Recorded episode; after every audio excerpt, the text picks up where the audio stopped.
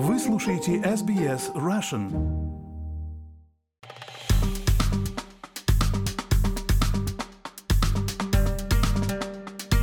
Западные компании поставили Российской Федерации компоненты и детали, которые могут быть использованы для военного производства на 2,9 миллиарда долларов в первые 10 месяцев 2023 года. И это все несмотря на санкции против Москвы.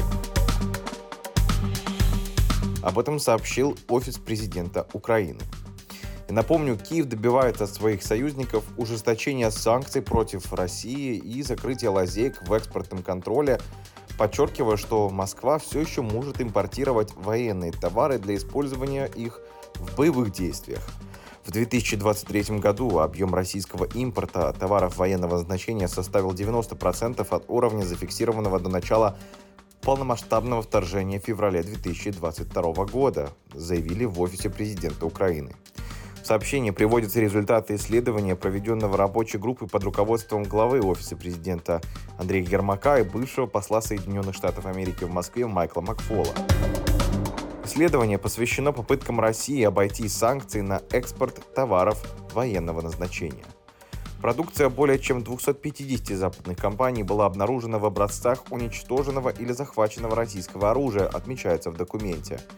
Киевская школа экономики, которая участвовала в исследовании, сообщила, что в российской военной технике, включая гиперзвуковые ракеты «Кинжал», которые Москва использует для воздушных ударов по Украине, обнаружили почти 2800 иностранных компонентов.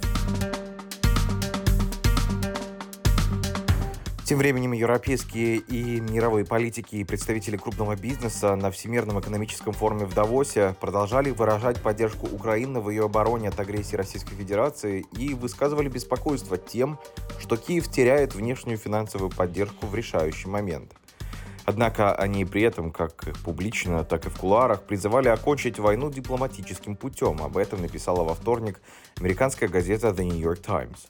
В материале издания говорится, что тема войны в Украине заметна, но она не доминирует в Давосе на этой неделе.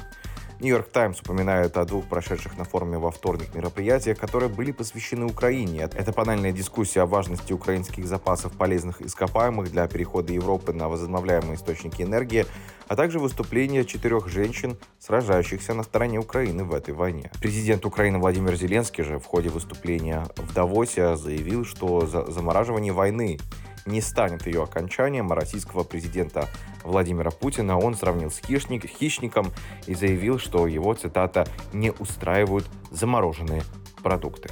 Госсекретарь США Антони Блинкен на форуме в Давосе заверил Зеленского, что Белый дом полон решимости продолжать поддержку Украины и очень тесно сотрудничает с Конгрессом, чтобы эта цель была достигнута.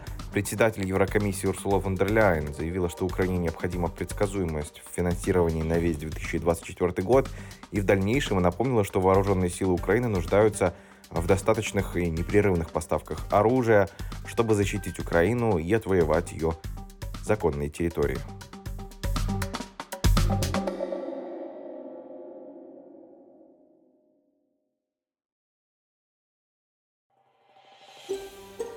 Хотите услышать больше таких историй? Это можно сделать через Apple Podcasts, Google Podcasts, Spotify или в любом приложении для подкастов.